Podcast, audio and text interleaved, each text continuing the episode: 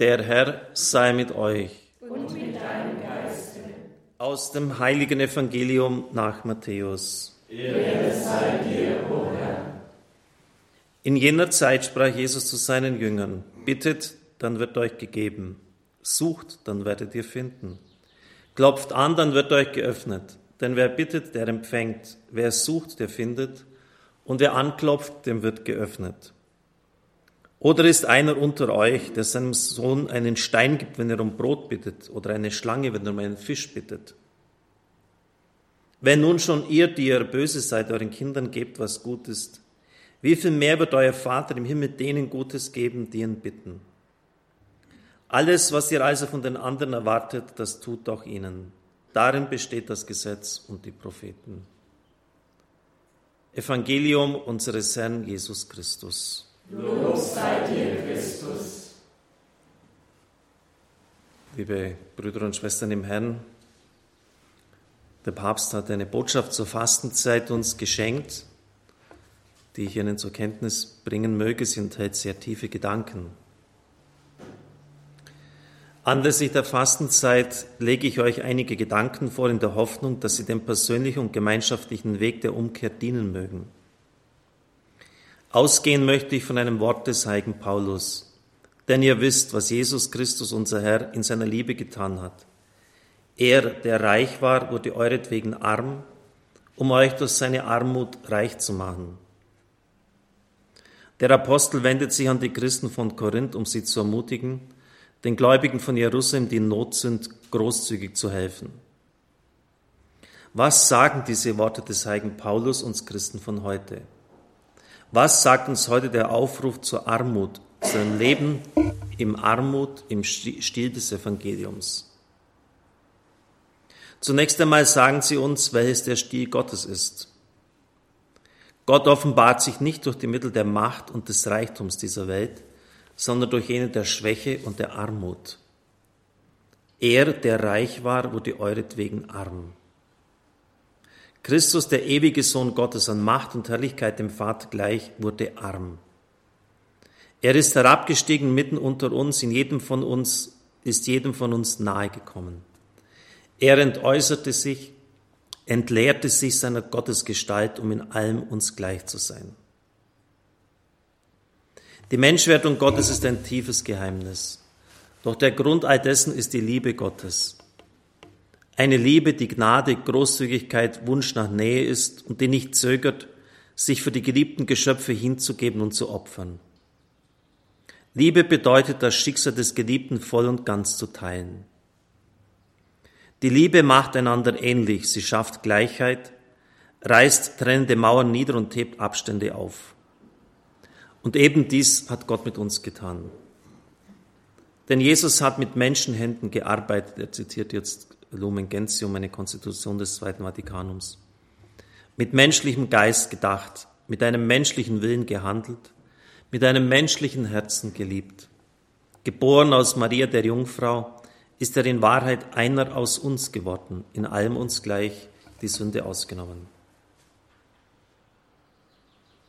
Der Zweck des Armwerdens Jesu besteht nicht in der Armut an sich, sondern darin, euch durch seine Armut reich zu machen. Dabei handelt es sich nicht um ein Wortspiel oder einen effekthascherischen Ausdruck. Diese Worte bringen die Logik Gottes auf den Punkt, die Logik der Liebe, die Logik der Menschwerdung und des Kreuzes. Gott hat das Heil nicht von oben auf uns herabfallen lassen wie das Almosen dessen, der einen Teil des eigenen Überflusses mit mitleidiger Geste hergibt. Die Liebe Christi ist nicht solcher Art. Als Jesus in den Jordan hinabsteigt und sich von Johannes den Täufer taufen lässt, tut er dies nicht, weil er der Buße der Bekehrung bedarf. Er tut es, um sich mitten unter die Menschen zu begeben, die Vergebung brauchen. Mitten unter uns Sünder, um die Last unserer Sünden auf uns zu nehmen. Das ist der Weg, den er gewählt hat, um uns zu trösten, uns zu retten und aus unserem Elend uns zu befreien.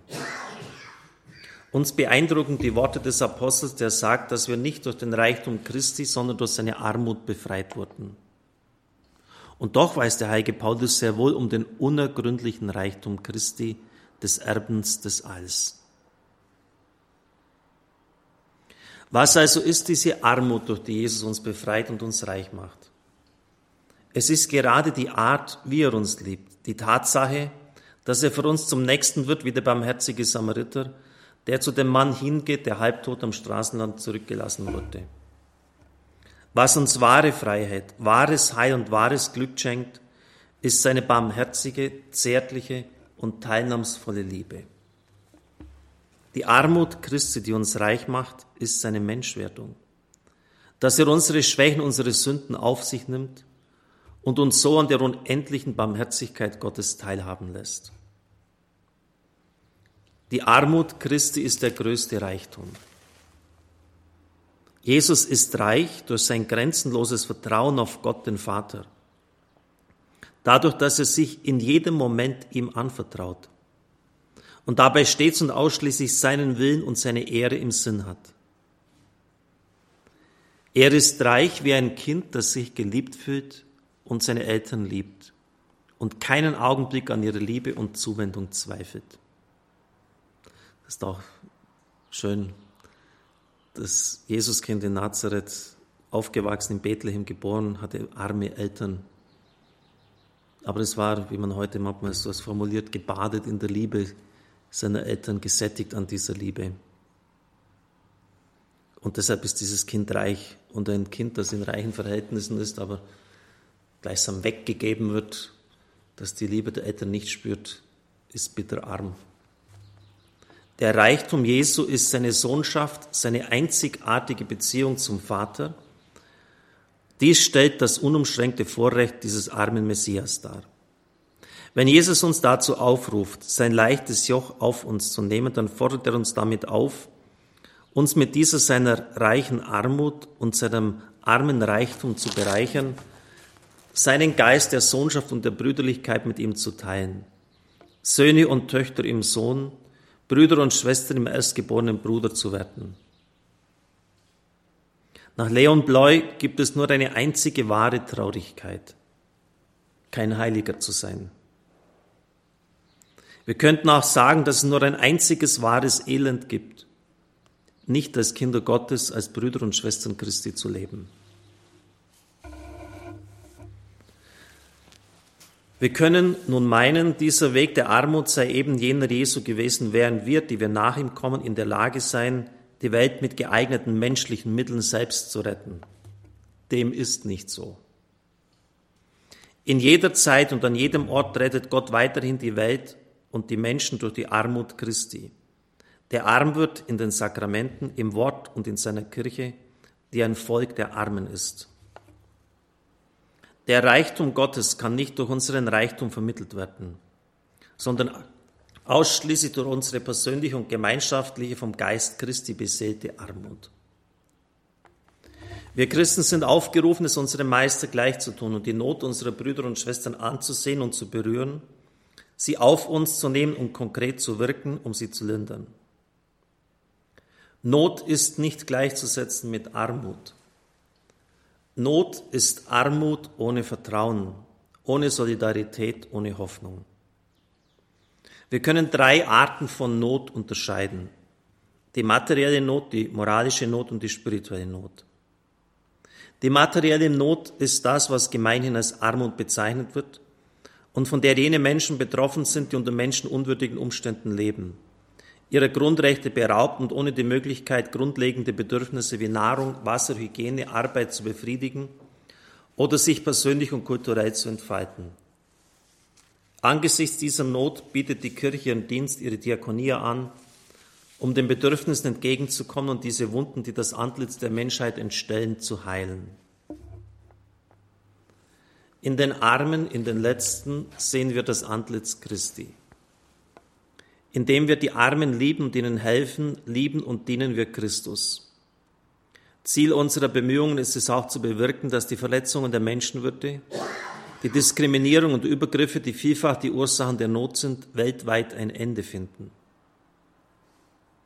Werden Macht, Luxus und Geld zu Götzen, so werden diese der Notwendigkeit einer gerechten Verteilung des Reichtums übergeordnet. Daher bedarf es dringend einer Umkehr des Gewissens zu den Werten der Gerechtigkeit, der Gleichheit, der Genügsamkeit und des Teilens. Nicht minder beunruhigend ist die moralische Not, bei der die Menschen zu Sklaven von Lastern und Sünde werden. Wie viele Familien sind in ängstlicher Sorge, weil eines ihrer Mitglieder, zumeist ein Junges, dem Alkohol, den Drogen, dem Glücksspiel oder der Pornografie verfallen ist.